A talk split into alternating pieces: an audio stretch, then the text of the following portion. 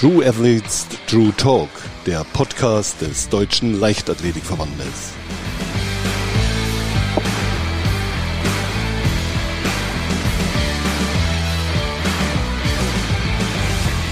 Und jetzt rutschen wir direkt rein in die neue Folge von True Athletes True Talk. Bei mir ist der Europameister des Jahres 22, der zweimalige WM-Vierte, einmal Olympia-Vierte und dreimalige deutsche Meister im Sperrwurf. Ich glaube, es weiß inzwischen jeder, wer hier ist. Herzlich willkommen, Julian Weber. Guten Morgen, Dankeschön. Wir haben ja uns vorgenommen, so ein bisschen deine Geschichte hier zu erzählen. Und ähm, wenn man deine Geschichte erzählt, dann ist das ja auch immer so ein bisschen ähm, ja wie eine kleine Reise durch die Geschichtsbücher des deutschen Sperrwurfs, der ja vor einigen Jahren in seiner absoluten Blüte stand. Wir erinnern uns da an gefühlt unzählige 90 Meter Würfe, an deutsche Rekorde, an Olympiasiege und Weltmeistertitel. Und mittendrin warst auch immer du. Ja. Vielfach so in zweiter Reihe, aber immer mittendrin und sehr, sehr nah dran, bis dann deine absolute Blütezeit anbrach. Und über diese Zeit wollen wir jetzt heute hier reden und da freue ich mich sehr drauf. Ich mich auch. Lass uns deshalb auch ein bisschen beginnen, so in dieser Zeit, ähm, als die anderen noch im Rampenlicht standen. Ganz egal, wie sie hießen oder auch natürlich heute noch heißen. Äh, nimm uns mal so ein bisschen mit, wie du diese Zeit damals für dich persönlich erlebt hast. Ja, für mich war das relativ ähnlich wie, wie auch, auch jetzt eigentlich. Ähm, ich habe mein Bestes gegeben. Ich war in der Weltspitze dabei, aber es waren halt trotzdem noch welche vor mir. Ähm, klar hätte ich da hat mir so ein bisschen teilweise die Anerkennung gefehlt. Ich meine, ich war viele Jahre in, in der Weltspitze eigentlich immer vorne dabei, aber für, für Medaillen oder dergleichen, für die 90 Meter hat das halt noch nicht gereicht. Ja, und das war, war dann schon ein bisschen schade. Also da habe ich mir dann, der, umso schöner ist, ist die jetzige Situation, wo das Absolut. alles da ist, was, was vorher nicht so da war. Deswegen kann ich das jetzt noch mehr irgendwie, bin ich noch dankbarer und, und, und äh, es ist, ist die Situation noch, noch schöner gerade, kann ich das noch mehr genießen. Ja, aber es, es war jetzt auch, auch nicht schlimm. Ich habe das äh, komplett akzeptiert. Äh, es wird, da waren einfach bessere vor mir in Deutschland und das, das war okay. Die waren haben bessere Leistungen äh, gebracht und äh, es war niemals so, dass ich dann gesagt habe, oh, das ist unfair und, und ich bin doch auch gut. nee, die waren halt einfach besser und das, das ist, äh, so ist der Sport. Du kommst ja auch aus einer sehr, sehr sportlichen Familie. Ich erinnere mich auch noch an Zeiten, wo du mit deinen Geschwistern einen gemeinsamen Instagram-Account warst, glaube ich, damals tatsächlich schon ja. hattest. Ähm, Korrigier mich, ich meine, deine Schwester ist Volleyballerin und dein Bruder ähm, Handballer. Wie sehr hat dich das auch geprägt, auch dieser Familienzusammenhalt? Ja, meine, meine Schwester ist auch Bundesliga-Handballspielerin gewesen. Und ähm, ja, mein Bruder auch. Waren generell eine Handballerfamilie früher. Mein Vater hat auch äh, relativ hoch Handball gespielt. Und ähm, ja, irgendwann hat sich das dann auch so ein bisschen zur Leichtathletik-Familie entwickelt. Aber bei uns in der Familie war Sport schon, schon immer alles eigentlich. Ähm, wir sind äh, drei so aktive Kinder gewesen. Wir haben äh, den Sport geliebt und, und lieben ihn immer noch. Ja, das war bestimmt nicht einfach für, für unsere Eltern, weil wir zu aktiv waren. Wir wollten immer überall ähm, rumturnen, ähm, rumspielen und ja, haben halt auch immer so äh, Challenges gemacht. Also wir haben uns immer, wir, jeder von uns drei wollte immer irgendwie in irgendwas äh, noch besser sein als der andere. Ja, es war, wir haben uns immer gegenseitig gepusht und auch unterstützt, äh, was das angeht. Und vor allem natürlich auch unsere Eltern, die uns ähm, ja den, den Weg überhaupt ermöglicht haben, dass wir äh, alle drei irgendwie jeden Tag irgendwo anders ins Training gefahren werden. Und, äh, und das ganze Wochenende bestand aus Handballspielen, Leichtathletik, Wettkämpfen oder sonst was. Das war schon, schon echt viel, was wir da gemacht haben. Ja. Aber mit Sicherheit auch sehr, sehr prägend, wenn man in so einem Umfeld dann ja. aufwächst. Das kann ich mir vorstellen. Dann mhm. ähm, kam das Jahr 2019 und für mich als ähm, Außenstehende oder als ähm, ja externe Betrachterin sozusagen, war das vielleicht das Jahr, was so den, den Durchbruch oder den Wandel mit sich gebracht hat. Denn ähm, wir erinnern uns, ähm, 2019 stand eine WM an, für die Bernhard Seifert damals schon nominiert war. Auf einen Grund einer Formkrise hat er dann aber seinen sicheren Start an dich abgegeben und du wurdest in Doha schlussendlich Sechster. Würdest du auch sagen, das war so ein Jahr, was für dich ähm, vieles verändert hat? 2019 war ein, ein gutes Jahr. Es war ähm, ja nicht schlecht, aber es war nicht so dieser, dieser Wendepunkt. Ähm, das Jahr würde ich, würde ich, würde ich sagen. Ähm, natürlich war aber trotzdem die, die Aktion von, von Bernhard, dass er mich da mitfahren lässt, ja, extrem nobel und, und ähm, da bin ich ihm immer noch sehr dankbar für und umso schöner ist es, dass wir, dass wir jetzt auch zusammen in einer Trainingsgruppe zusammen sind und uns gegenseitig unterstützen und er ist ja jetzt gerade auch leider in einer Verletzungsphase, hatte eine, eine Schulter-OP, kämpft sich gerade wieder zurück und ähm, wir versuchen uns da so gut wie möglich da auch gegenseitig wieder zu pushen, dass er da auch wieder am Start ist. Ähm, ich versuche ihn gerade wieder da auch, auch mit mitzunehmen und äh, wieder zu mir in die, in die Weltspitze zurückzuholen. Und ja, das finde ich eigentlich ganz schön, die Situation. Weil du auch gerade direkt die ähm, deine Trainingsgruppe deine aktuelle Trainingsgruppe ja. angesprochen hast. Ähm, es gab ja für dich auch noch mal einen ähm, ja auch einen entscheidenden Moment, als du nämlich deinen Standort gewechselt hast und von Mainz nach Potsdam dann gezogen bist in deine mhm. jetzt aktuelle Trainingsgruppe eben mit mit Bernhard Seifert ähm, unter der Regie von Burkhard Looks. Welchen Einfluss hatte das wohl so jetzt im Rückblick auf die Entwicklung deiner Karriere? Naja, ähm, jeder Wechsel bringt etwas. Meiner Meinung nach es ist immer wieder ein, ein neuer Input, äh, den man bekommt, neue Eindrücke. Ja, und es wird einfach auch nicht, nicht langweilig irgendwie auch gefühlt. So, wenn man äh, zehn Jahre am selben Ort trainiert, mit denselben Leuten, ähm, das kann natürlich gut sein und das ist auch, auch, auch schön. Aber ich brauche da irgendwie ein bisschen mehr Abwechslung, was das auch angeht war in Mainz glücklich, ich bin in Mainz glücklich, ist eine tolle Stadt. Äh, ich hatte da auch einen richtig guten Trainer mit Stefan Kallenberg. Aber trotzdem war es irgendwann an der Zeit, irgendwann auch mal ähm, loszuziehen, weiterzuziehen. Bin dann weiter nach Rostock gegangen. War da einfach eine sehr, sehr gute Möglichkeit, obwohl ich ja niemand gekannt habe, mit, mit Marc Frank als Trainer, der Frauen-Bundestrainer. Und ähm, ja, war auch eine sehr schöne Zeit. Ich habe das äh, genossen da ganz oben im Norden von, ja. Deutschland äh, mit Warnemünde, Ostsee. Es war wirklich sehr schön. Hab, ähm, auch, auch die Trainingsgruppe dort war, war super. Wir hatten da, ähm, haben auch sehr gut trainiert. War auch eine, ja, eine schöne Zeit. Hab da meine Freundin vor allem äh, kennengelernt. Bin ihr dann auch, auch weiter nach Berlin hinterhergezogen. Mhm. So, dann bin ich in Berlin gelandet.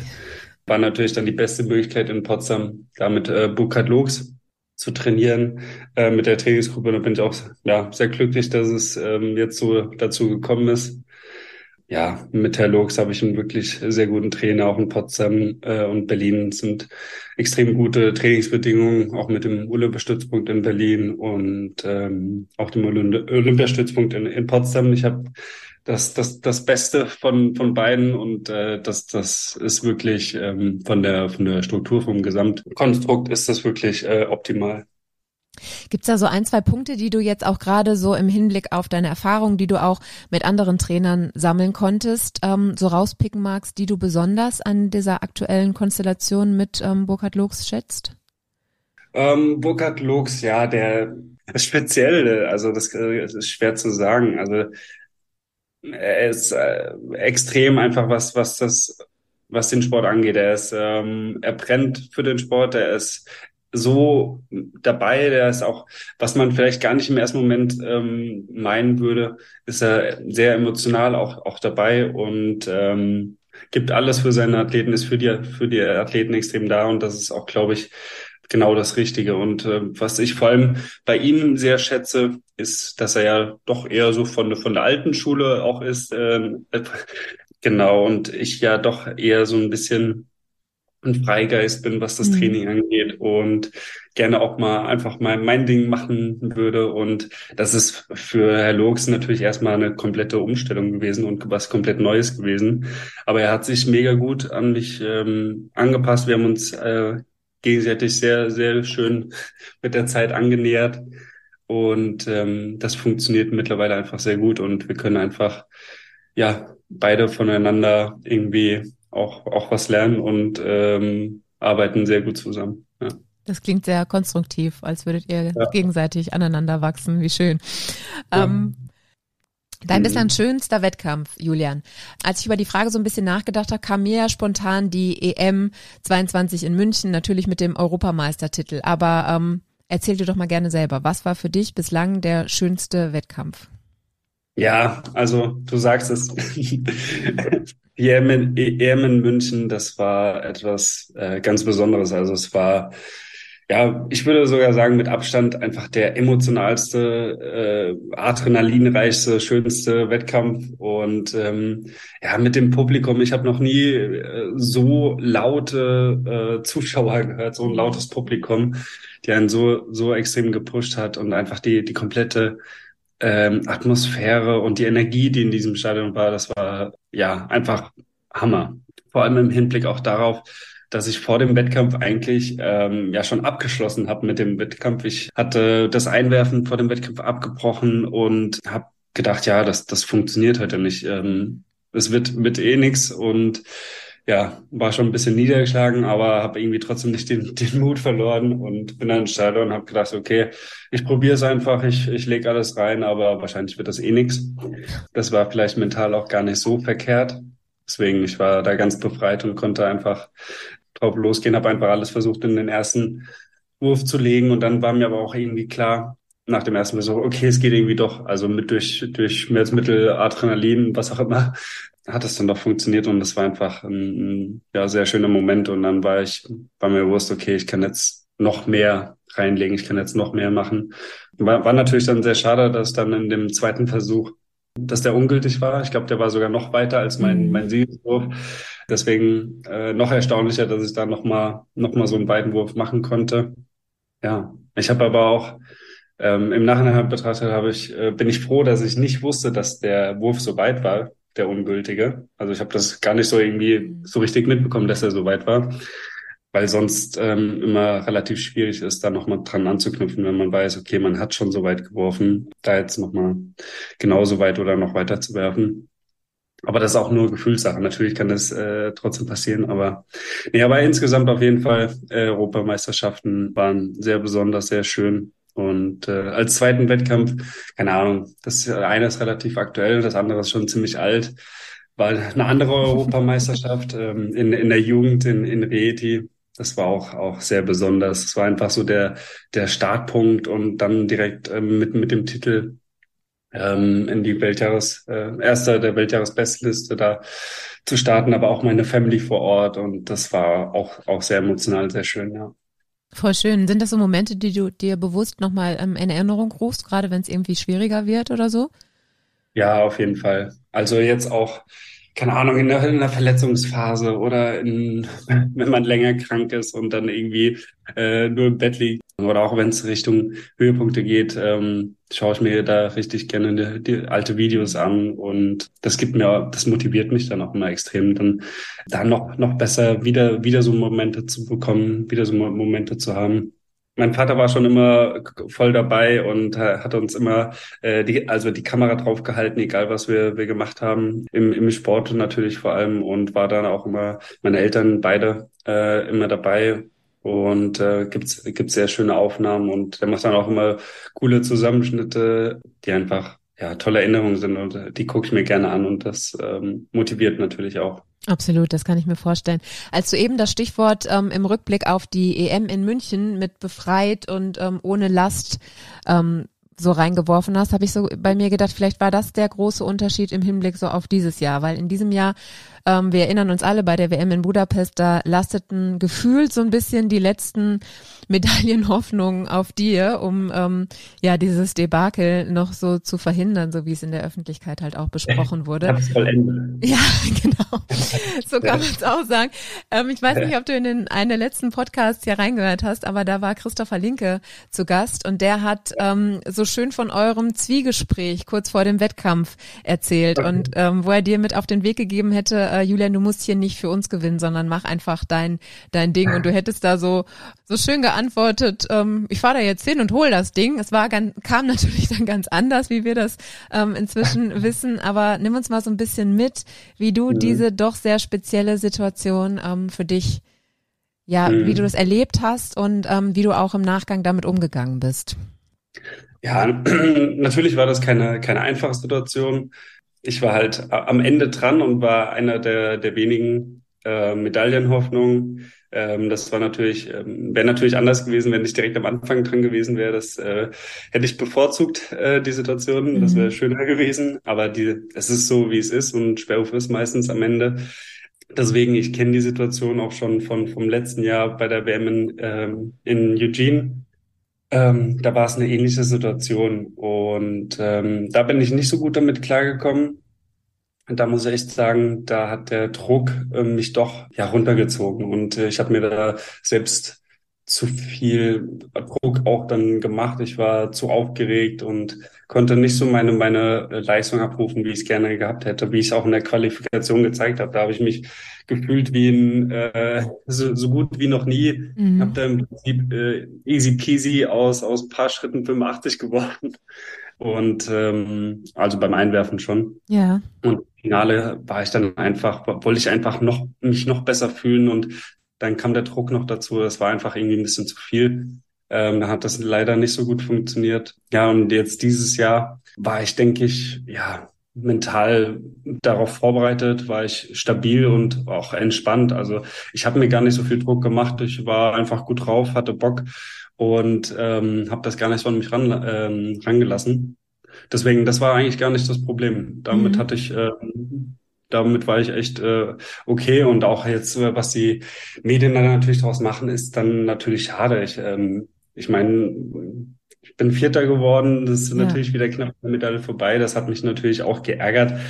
Aber im, im Nachgang, ja, es ist einfach, es, es war so, wie es, äh, wie es ist. Und ähm, da bringt es auch nichts, jetzt da sich, sich, sich groß zu ärgern oder so. Das, für mich war das einfach jetzt auch wieder eine, eine Motivation, äh, über den Winter jetzt, jetzt noch stärker zu werden, noch besser zu trainieren und äh, vor allem jetzt im Hinblick auf nächstes Jahr alle, alle, alle Probleme, die man hatte äh, in der Vorbereitung oder in, in, in der kurz vor der vor der Saison, ähm, einfach ja dagegen zu arbeiten und und ähm, da noch, noch besser zu werden. Ja. ja, du hast auch letztens, ähm, ich meine, es war im, im SWR, diesen bemerkenswerten Satz gesagt, ähm, jetzt möchte ich erst ja. recht alles geben und in, um in Paris unbesiegbar zu sein. Ähm, wir machen jetzt ja einen Strich auch unter das, was war und schauen jetzt halt wirklich auf das, was noch kommt. Und das sind nun mal jetzt diese Olympischen Spiele und entsprechend früh bist du auch schon in die Vorbereitungen eingestiegen. Magst du uns da mal so ein bisschen mitnehmen? Ja, du, du sagst es. Ich, ich will unbesiegbar sein und ich werde alles dafür geben, äh, auch nächstes Jahr äh, unbesiegbar zu sein. Und äh, ja, letztes Jahr nach der nach der Saison war ich dann auch, ja, ich würde nicht sagen in einem Loch, aber es war schon schon sehr anstrengend äh, mit den zwei Höhepunkten, vor allem auch mental. Da habe ich einfach meine Zeit gebraucht, um um wieder Lust und Motivation zu schöpfen und ja, habe mir dann auch die Zeit genommen. Das war dann, wurde dann doch ein bisschen länger als, als äh, mein Trainer und ich eigentlich gerne gehabt hätten.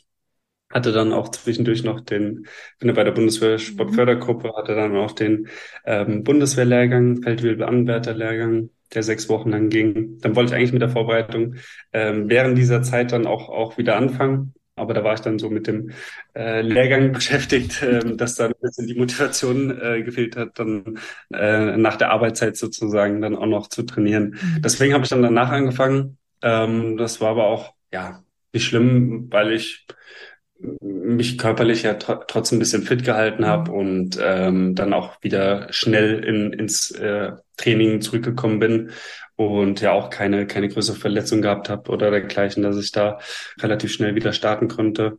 Ähm, aber trotzdem hat mir jetzt im Rückblicken doch ein bisschen was gefehlt auch vom, vom Training. Das habe ich dann gemerkt an dieser, ja, diese Belastungshärte und diese, diese ähm, über die komplette Saison, die, diese Konstanz zu halten, ähm, ist dann natürlich schwierig, wenn dann ja, ein, zwei Monate Vorbereitung im Prinzip fehlen. Ähm, das werde ich dieses Jahr anders machen. Ich bin ähm, war zwei Wochen im Urlaub, habe ähm, da schon teilweise angefangen, mich äh, ja ein bisschen zu trainieren und äh, bin jetzt auch relativ zügig wieder in die Vorbereitung gestar äh, gestartet. Bin motivierter denn je und habe hab mega Bock, so stark wie noch, wie noch nie zu werden und ähm, bin jetzt wieder vor dem Training, jetzt gerade wieder ein bisschen erkältet, aber das kann man nicht verhindern. Da werde ich ähm, ja auch auch schnell wieder fit Und dann, ja, diese Vorbereitung, was mir letztes Jahr so ein bisschen gefehlt hat, ist, sind, ja, äh, wie ich schon gesagt habe, diese Belastungsverträglichkeit. Ich muss noch mehr Läufe machen. Ich muss, ähm, ja, diese Härte wieder mehr bekommen und äh, einfach stabiler werden. Und dann, da werde ich, werde ich jetzt sehr viel dran arbeiten, sehr viel hart, äh, mich, und also mich, mich quälen sozusagen. Da bin ich ähm, sehr, sehr optimistisch, dass das noch besser werden kann. Ja. Ah, das klingt gut. Der letzte deutsche Olympiasieger im Sperrwurf, wir kennen ihn alle, Thomas Röller, ein Sportler und auch vor allem Mensch, den du persönlich auch sehr, sehr gut kennst. Wenn du mal so überlegst, was konntest du schon von ihm lernen und was lernst du auch heute immer noch von ihm? Mhm. Ja, Thomas ist ein, ein super Typ. Ähm, ich konnte schon schon extrem viel von ihm lernen, einfach ähm, wie er mit dem Sport umgeht und auch ja generell wie er ähm, den, den Sport auch sieht, den, den Sperrwurf sieht. Und das ist einfach äh, beeindruckend, ähm, wie er das Ganze angeht und auch, auch trainiert hat. Und äh, ist einfach auch sehr kreativ, ähm, was, was die Trainingsgestaltung angeht. Und ähm, das ist immer wieder schön, ähm, sich zu sehen und äh, auch auszutauschen es ist auf jeden Fall immer eine Bereicherung, mit ihm zu sprechen und ähm, zu sehen, was, was er auch tut, ja. Ist schön. Ähm, dein persönliches Geheimnis, was so den ähm, vielleicht der ausschlaggebende Faktor momentan ist, warum du aktuell die deutsche Sperrwurffahne so hoch hältst, das scheint korrigiere mich gerne, so ein bisschen die Regeneration zu sein. Denn auch du kennst natürlich auch diese Phasen, ähm, wo es mal körperlich schwieriger wird. Ich erinnere mich da an Fußoperationen. Ähm, ich glaube, es gab auch mal einen gebrochenen Daumen. Ähm, was machst du da heute, auch mit der Erfahrung, die du über die Jahre gesammelt hast, bewusst anders? Wie gesagt, ich hatte, ich hatte schon viele Verletzungen. Ähm, man, man lernt seinen Körper einfach immer besser kennen. Auch mit jeder Verletzung weiß man mehr über, über sich selbst und äh, besser, äh, man lernt einfach damit umzugehen und ähm, gezielter zu trainieren, besser zu trainieren, ähm, sich besser zu regenerieren. Ähm, das ist sehr wichtig. Da mache ich sehr, sehr viel. Ja, wenn man, wenn man mal so überlegt, es ist vielleicht ähm, alles, was ich in den Sport investiere, sozusagen an Zeit, 40 Prozent Training und mhm. 60 Prozent Regeneration. Und ähm, es ist ich, mittlerweile deutlich mehr Aufwärmen, äh, Mobilität, Faszienrollen, Körperpflege sozusagen. Und ähm, dann trainiere ich natürlich hart, aber es ist auch dann, ähm, was für mich wichtiger geworden ist, wo, wo ich äh, sonst nicht so viel ähm, Zeit mit verbracht habe, ist die Nachbereitung vom Training, da einfach auch länger zu dehnen, sei es und dann Lymphomat noch ausradeln, ähm, auslaufen oder mhm. dergleichen, ähm, dass man da dann noch einfach die Belastung besser verträgt und auch wieder schneller ins äh, Training einsteigen kann. Aber dann auch ähm, generell ja auch von der von den ähm, Belastung schaut, dass man da nicht übertreibt. Ähm, natürlich teilweise dann auch Spitzen setzt, aber ähm, das muss ich auch mit der Zeit erst lernen, nicht jedes Training 100 Prozent zu, äh, 110 Prozent zu geben und ähm, dass man da einfach schaut, dass ähm, ja man man nicht übertreibt und ähm, sich auch genug Zeit gibt. Manchmal ist ein, ein Tag Pause nehmen gar nicht so schlimm und äh, da braucht man sich auch selber nicht so viel Druck machen ähm, einfach mal einen Tag oder zwei Tage Pause zu machen und nicht zu trainieren, einfach mal die Füße hochzulegen. Manchmal ist das auch gar nicht äh, verkehrt. Ja. Ist dir das schwer gefallen, dieser Prozess? Weil ähm, gerade so Stichwort Regeneration und ähm, als du auch sagtest, so ausradeln und auslaufen. Ich weiß, dass das bei vielen Leistungssportlern und Leistungssportlerinnen ja gar nicht so beliebt ist. So dieses äh, sich mhm. Zeit nehmen für Regeneration und man lieber einfach ja ein hartes Training oder so einschiebt. War es bei dir tatsächlich so, dass du das ja, ich will nicht sagen, durch den harten Weg der Verletzung gelernt hast, aber vielleicht schon so, so ein bisschen in dieser Richtung einfach dann lernen musstest? Ja, auf jeden Fall. Das, das musste ich mit der Zeit lernen. Da wurde ich auch mit der Zeit äh, immer professioneller, was das angeht. Ähm, man lernt einfach, dass man noch mehr Zeit investieren muss in alles, was, was drumherum äh, sozusagen angeht, nicht nur das Training an sich. Ja, aber mittlerweile weiß ich einfach, dass ich das brauche und dass mir das was, was Gutes gibt und ich mich dadurch besser fühle. Und deswegen ähm, mache ich das auch gerne und ähm, ist es einfach sinnvoll, da in, in dem Bereich ähm, auch viel zu machen und nicht nur hart zu trainieren, sondern auch äh, sich hart zu regenerieren. Ja. Jetzt hast du schon eine ganz, ganz spannende Karriere hinter dir und es soll ja auch noch viel Spannendes kommen, unter anderem die Olympischen Spiele. Was ist denn so der große Traum, der dich ähm, ja täglich bewusst, aber auch vielleicht auch unbewusst begleitet, der dich antreibt, durch die harten Einheiten pusht, aber halt ja auch immer dann dich wieder dran erinnert, hey, ich brauche auch die Zeit für die Regeneration. Gibt's da so, ein, so einen Punkt, den du mit uns teilen magst?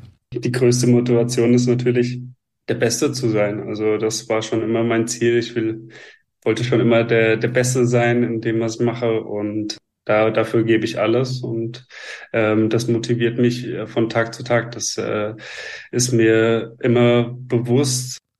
Jetzt haben wir über ganz, ganz viel gesprochen, was dein Weg jetzt schon ähm, gestaltet hat. Ich bin mir sicher, auf diesem Weg hast du dich auch verändert. Wenn du mal so ein bisschen ähm, Revue passieren lässt, wie du damals noch vor lass es jetzt vier, fünf Jahren ähm, gewesen sein warst und wie du heute bist. Was glaubst du, war so die größte Veränderung? Nicht nur, ähm, was dich als Sportler angeht, sondern auch, was sich so im Inneren vielleicht abgespielt hat. Also früher äh, war ich schon deutlich anders. Also ich war ein äh, wilder, wilder Typ, äh, der natürlich auch hart trainiert hat, aber Regeneration oder oder oder ähm, nicht feiern gehen oder so war für mich keine keine keine Option.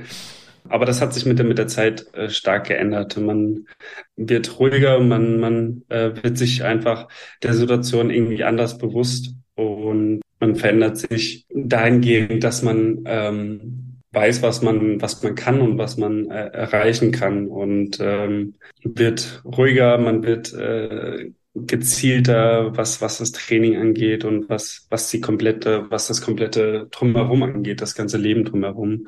Und ähm, da war auch sicher meine, meine Freundin äh, ein riesen Benefit für mich. Ähm, ja, die hat mich einfach, ähm, mit ihr habe ich einfach ein schönes Zuhause mit meinen zwei Katzen und es gibt mir einfach äh, extrem die, die Sicherheit und, und ein, ein gutes Gefühl, so wie diese Situation gerade ist. Mhm. Und äh, ich glaube, das ist ganz, ganz wichtig, wenn man ja hart und gut trainieren will, aber auch Großes erreichen will, dass das einfach ähm, alles drumherum passt. Und das war früher nicht, nicht ganz so ähm, da habe ich auch, auch gut trainiert und ähm, hatte auch das Talent und äh, lief auch gut, aber da waren zu viele Faktoren, die einfach ja nicht professionell genug waren oder oder die einfach nicht nicht gepasst haben und das ähm, verändert sich einfach mit mhm. der Zeit.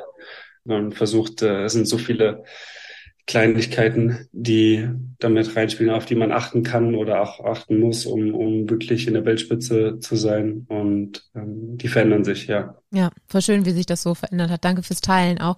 Ähm, wenn wir jetzt mal den Blick vorauswerfen, irgendwann am Ende deiner hoffentlich noch langen, langen Karriere, ähm, wie möchtest du in Erinnerung bleiben? Das ist eine sehr große Frage, ja. Wie möchte ich in Erinnerung bleiben? Darüber mache ich mir Gedanken, wenn es äh, wenn es die Richtung Ende kommt. Jetzt will ich einfach nur, dass die, dass die Leute meine Leistung sehen, dass ich dafür auch gefeiert werde und äh, die Anerkennung bekomme, wie es auch zurzeit ist, was ich sehr schätze und ähm, sehr glücklich darüber bin. Ja, ich möchte als als als Kämpfer in Erinnerung bleiben und äh, als ähm, hoffentlich nächstes Jahr dann auch als im Weltmaßstab Medaillen Medaillengewinner und ähm, genauso möchte ich das, ja. Das klingt sehr gut. Wir werden das auf jeden Fall verfolgen und gebührend feiern. Danke dir von Herzen für deine Zeit, Julian Weber. Sehr schön. Vielen Dank.